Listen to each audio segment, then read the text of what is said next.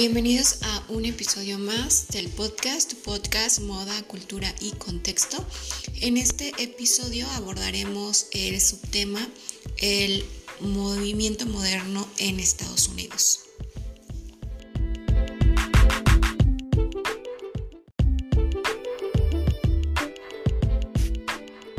Este movimiento moderno tardó o demoró en, en llegar a Estados Unidos pero llega gracias al legendario Armory Show eh, de 1913, cuando se presentó el modernismo en este mismo país, generando una ola de protestas y provocando el rechazo del público al arte y el diseño y diseños modernos. El diseño modernista europeo no llegó a tener una influencia significativa en los Estados Unidos hasta la década de 1930.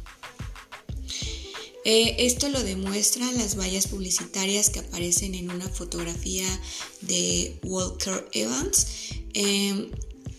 durante la década de 1920 y 1930, el diseño gráfico estadounidense estuvo dominado por la ilustración tradicional. Sin embargo, el enfoque moderno fue ganando terreno eh, poco a poco en varios, en varios frentes. Eh, en estos encontramos el diseño de libros, el diseño editorial para revistas de moda y de negocios dirigidas a un público acomodado y el diseño gráfico promocional y empresarial.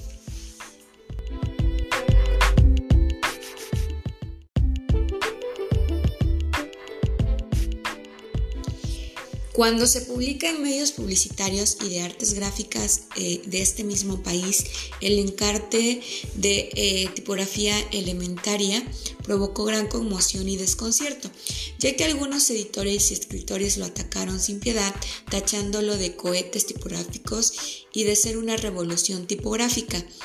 eh, de descabellado malabarismo de tipografía hechos por una pandilla de anarquistas tipográficos de mentes y foráneos. Es lo que afirmaban. Sin embargo, un grupo reducido de tipógrafos y diseñadores estadounidenses reconoció la vitalidad y la practicidad de las nuevas ideas. Y es a partir eh, del año 1928 y 1929 donde las nuevas tipografías como Futura y Cabel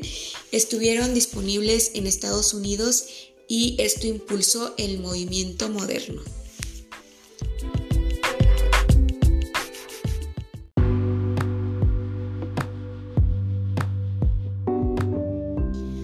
Y después del, eh, del diseño publicitario, Duygens se puso a diseñar libros para Alfred Knopf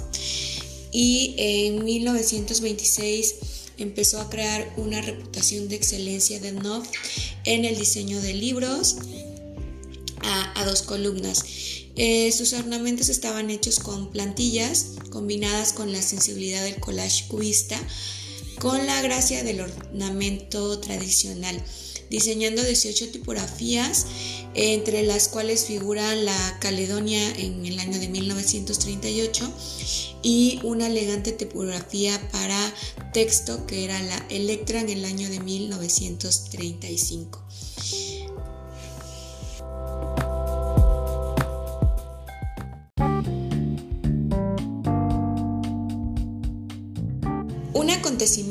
Que impulsó aún más el movimiento eh, moderno en Estados Unidos fue la llegada de inmigrantes a este mismo país.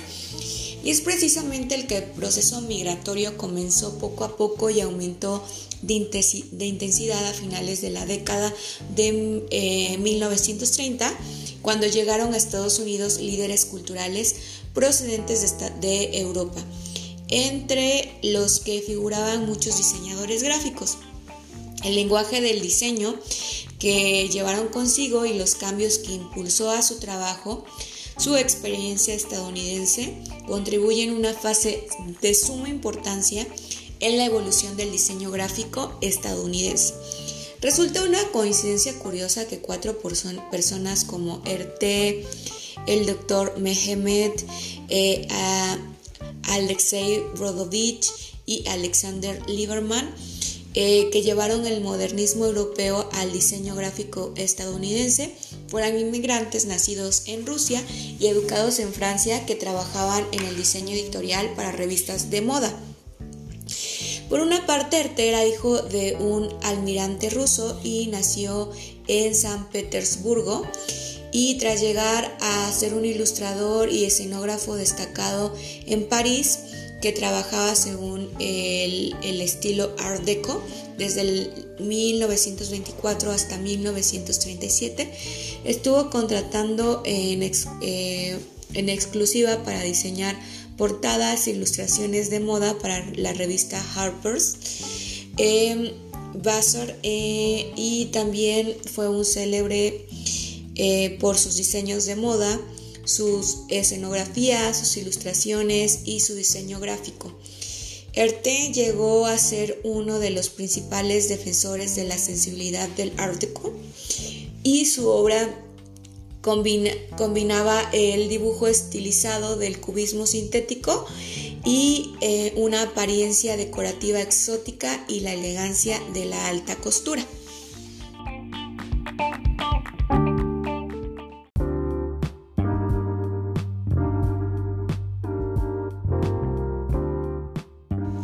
Otra parte, el doctor Aga fue el primer director artístico con formación en diseño moderno que orienta el destino gráfico de una importante publicación periódica en Estados Unidos. Él nació en Ucrania y era de padres turcos, estudió el arte en Kiev y se graduó en lenguas en París. Después de trabajar en esta ciudad como artista gráfico, se traslada a Berlín, donde en el año de 1928 conoció a Conde Nast, que había ido a clausurar lo poco rentable de la edición eh, berlinesa de la revista Vogue y estaba buscando un nuevo director artístico para la revista Vogue eh, estadounidense. Nast quedó impresionado por el diseño gráfico de Aga y lo convenció para que fuera a Nueva York como director artístico de la revista. Eh, era enérgico e inexorable y no tardó en hacerse cargo también del diseño de Vanity Fairs y House and Jordan y superó el enfoque cargado y anticuado del diseño editorial que tenía Conde Nast, introduciendo la fotografía a sangre, el tipo de palo seco compuesto eh, mecánicamente con los espacios en blanco y las composiciones asimétricas.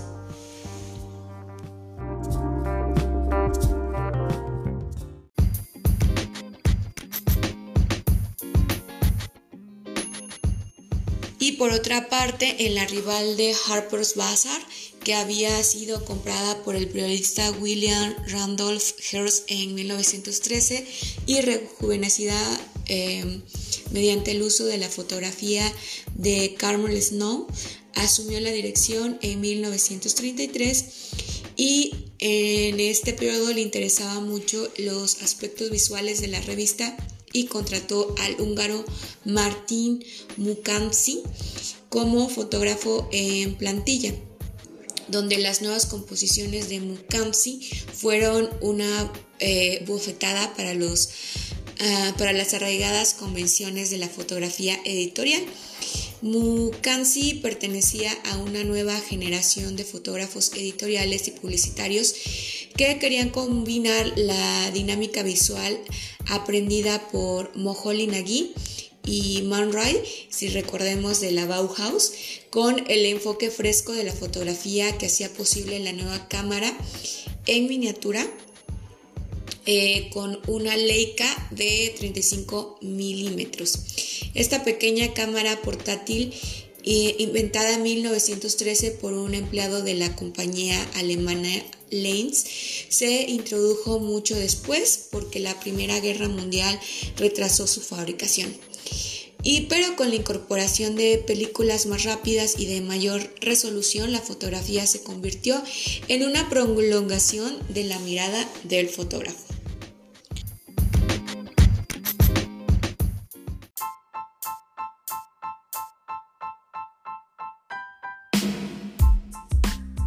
Más tarde, Snow ofrece a Alexei Brodovich el cargo de director artístico de Harper's Bazaar,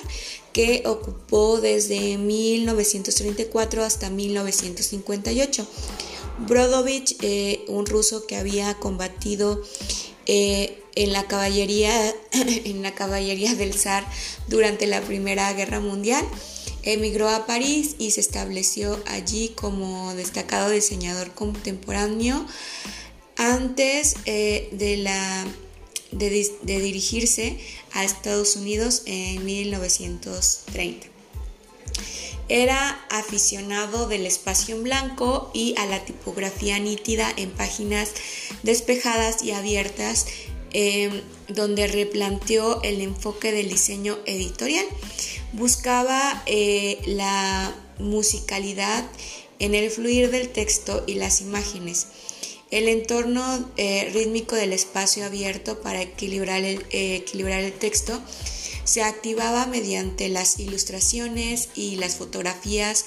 que encargaba a grandes, encarnaba a grandes artistas europeos como Henry Cartier-Bresson y algunos otros más. Y su recorte y ampliación y juxtaposición de imágenes y su exquisita selección de los contactos se lograba mediante un criterio intuitivo extraordinario. Para él el contraste era un instrumento eh, preponderante en el diseño editorial y prestaba mucha atención al movimiento gráfico a través de las páginas editoriales de cada número.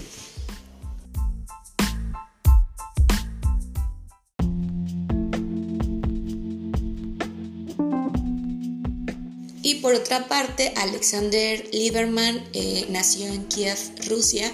y pasó sus primeros años en París y estudió en la Cole des Beaux Arts. Después de trabajar para Cassandre,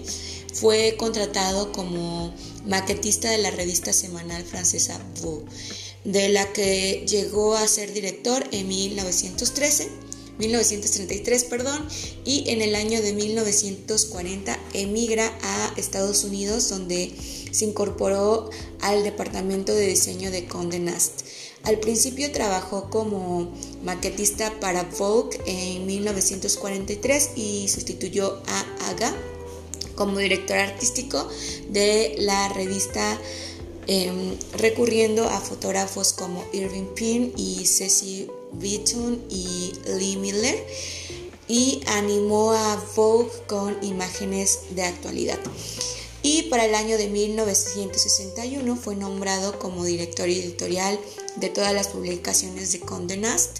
y se mantuvo en aquel cargo hasta que se jubiló 30 años después. Eh, por otra parte, Joseph eh, Binder llegó a Estados Unidos en 1934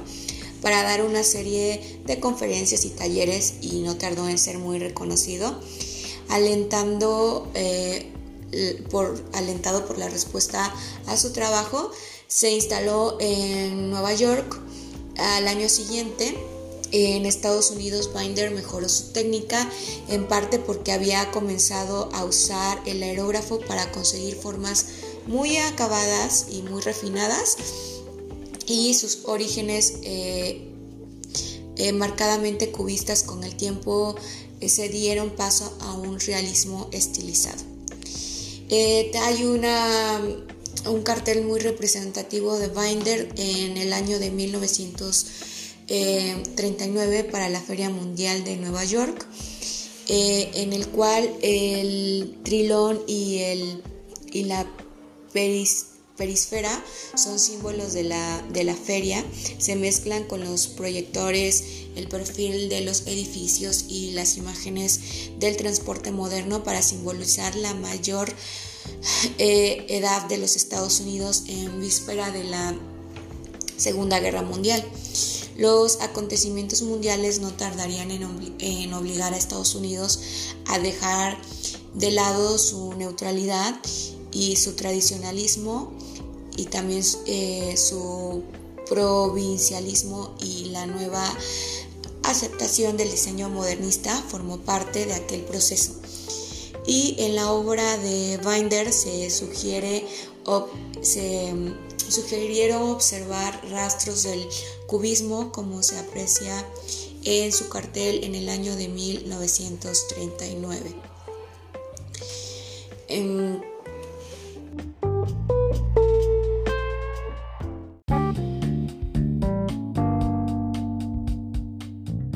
cuanto a las mecenas del diseño del nuevo movimiento eh, moderno en Estados Unidos o en cuanto a la promoción del arte, eh, destaca una figura muy importante en la evolución del diseño moderno estadounidense a partir de la década de 1930 y se trata, se trata de un industrial de Chicago y es nada más y nada menos que Walter P. Baker, quien eh, en el año de 1930 26 fundó la Container Corporation of America. Eh, fue un pionero de la fabricación de envases y de cartón y de cartón ondulado a través de, la de adquisiciones y ampliaciones eh, de, de, esta corporación llegó a ser una empresa nacional y la mayor productora del país de materiales de embalaje.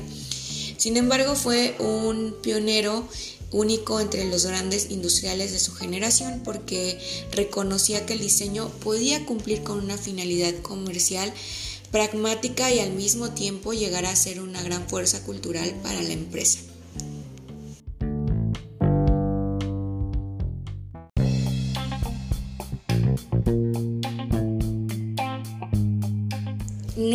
Eh, vemos la afectación de la guerra en los movimientos artísticos y el nuevo movimiento moderno estadounidense no es la excepción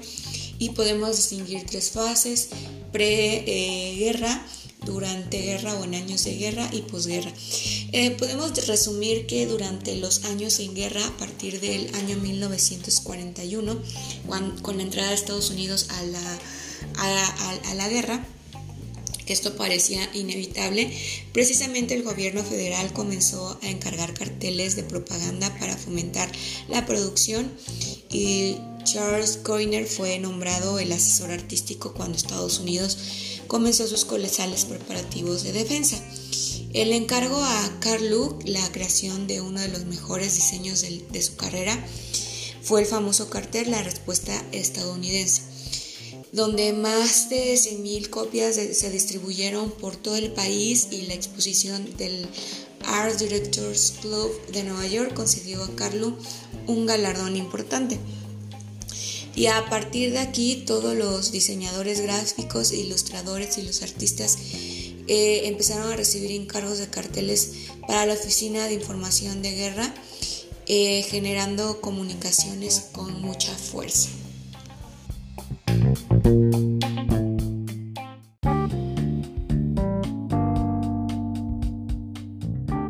Y durante la posguerra, Estados Unidos em, eh, desmovilizó a millones de soldados y a la industria.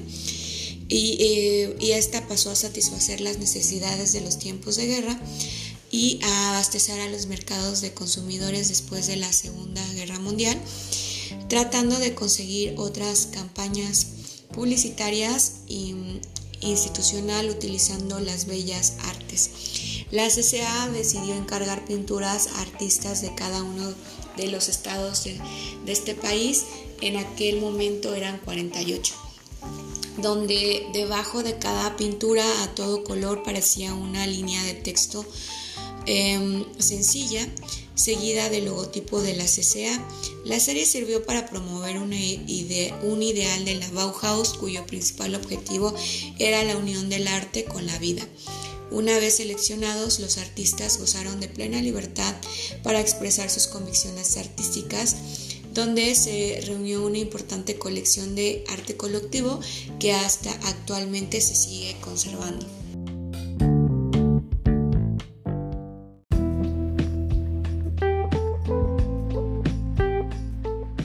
Cuanto al diseño gráfico de información y el científico, podemos mencionar que su precursor fue Sudnar después de su llegada a Nueva York como director de diseño del pabellón checoslovaco de la Feria Mundial de Nueva York de 1939. El año que Hitler invadió su país, se quedó en esta ciudad y llegó a ser una fuerza vital en la evolución del diseño moderno de Estados Unidos por su estrecha asociación con el Catalog Service de Suite, eh, donde Sudnar dejó una marca indeleble en el diseño de información de productos industriales, un nuevo logotipo donde se estableció el carácter tipográfico del material impreso de Suite. Eh, desde 1906, Suite ha promocionado un compendio de información sobre productos arquitectónicos e industriales, trabajando en estrecha colaboración con el director de investigación de Suite, eh, Lumberholm,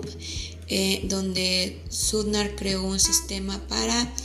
estructurar la información de forma lógica y coherente.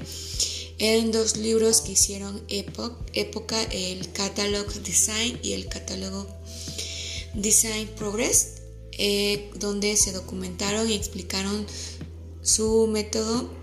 a una generación de diseñadores, escritores y clientes y se definió el diseño de información como una síntesis de fusión, fluidez y forma. La función es la necesidad utilitaria con un propósito concreto que es la información sea fácil de localizar, leer, comprender y recordar. La fluidez quiere decir el orden lógico de la información. Y para Sudnar la unidad básica no era la página, sino la unidad visual, es decir, la doble página eh, rechazada, los, los márgenes tradicionales y usaban mucho la impresión a sangre. Usaba la figura, la línea y el color como elemento de función para dirigir la mirada a medida que se desplazaba por el diseño en búsqueda de información. El formato del propio Catalog Design Progress tiene un sistema de codificación de símbolos, números y palabras con un triángulo en la parte inferior de las portadas que dirige al lector hacia adelante. De esta manera podemos decir que el diseño pasó a un proceso de investigación eh, metodológica que lo, involucra en un proceso de investigación eh, como también lo tienen las ciencias exactas.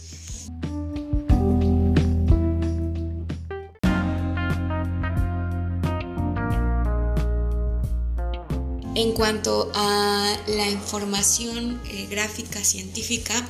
eh, podemos atribuir a que Bayer se adelantó a su tiempo a,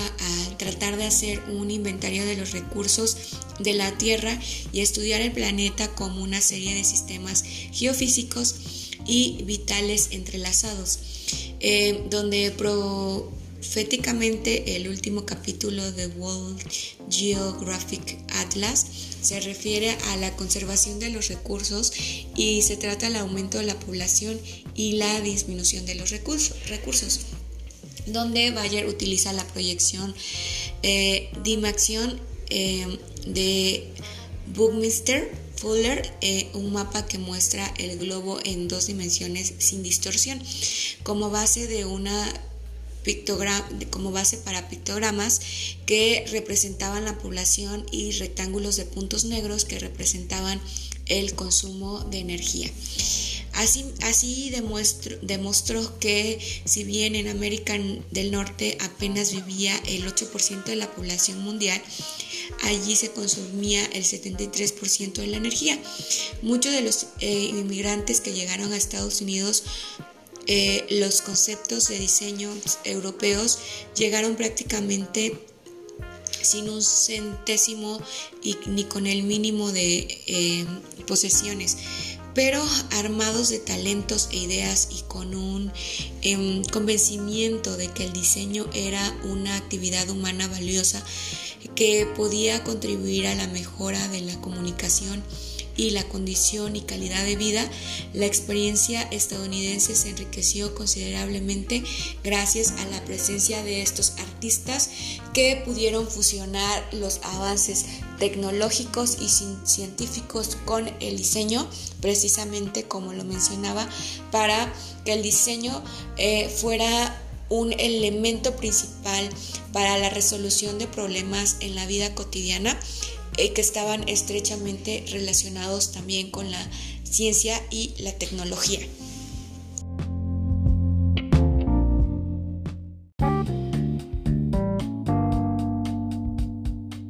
Y a modo de resumen podemos decir que el modernismo estadounidense es parte de un movimiento artístico y cultural modernista eh, que se extendió a nivel mundial. Como en otros lugares, el modernismo en Estados Unidos se ha estado desarrollando desde finales del siglo XIX y culmina en el periodo de entreguerras, que fue crucial para reposicionar el papel de Estados Unidos en las relaciones internacionales. La respuesta modernista a los patrones culturales, artísticos y políticos heredados ha sido a menudo eh, agresiva y equívoca en una búsqueda de fórmulas de vida nuevas e intransigentes para la era moderna después de las devastadoras consecuencias de la Primera Guerra Mundial. El fenómeno del modernismo incluye la filosofía, la música, la literatura, la arquitectura, la pintura, el cine, la fotografía, la moda con los objetivos principales de la Bauhaus. Recordemos que eh, después de que eh, el de que en Alemania se vivió el periodo del, nazismo, eh, pues ya no hubo apoyo del gobierno para que continuara en este mismo país la escuela y es donde Estados Unidos eh, le brinda el apoyo y muchos de, estos artistas migran a, este país, al gran sueño americano que actualmente así lo conocemos, donde con las ideas artísticas y culturales que tenían hasta ese momento, eh, empaparse de los nuevos avances tecnológicos y científicos los impulsan a crear diseño precisamente para resolver problemas y mejorar la calidad de vida eh, de la sociedad. Y de esta manera concluimos este episodio y nos escuchamos en el siguiente eh, subtema. Fue un gusto eh, coincidir en, en este espacio. Te envío un cordial saludo y nos escuchamos hasta el próximo episodio.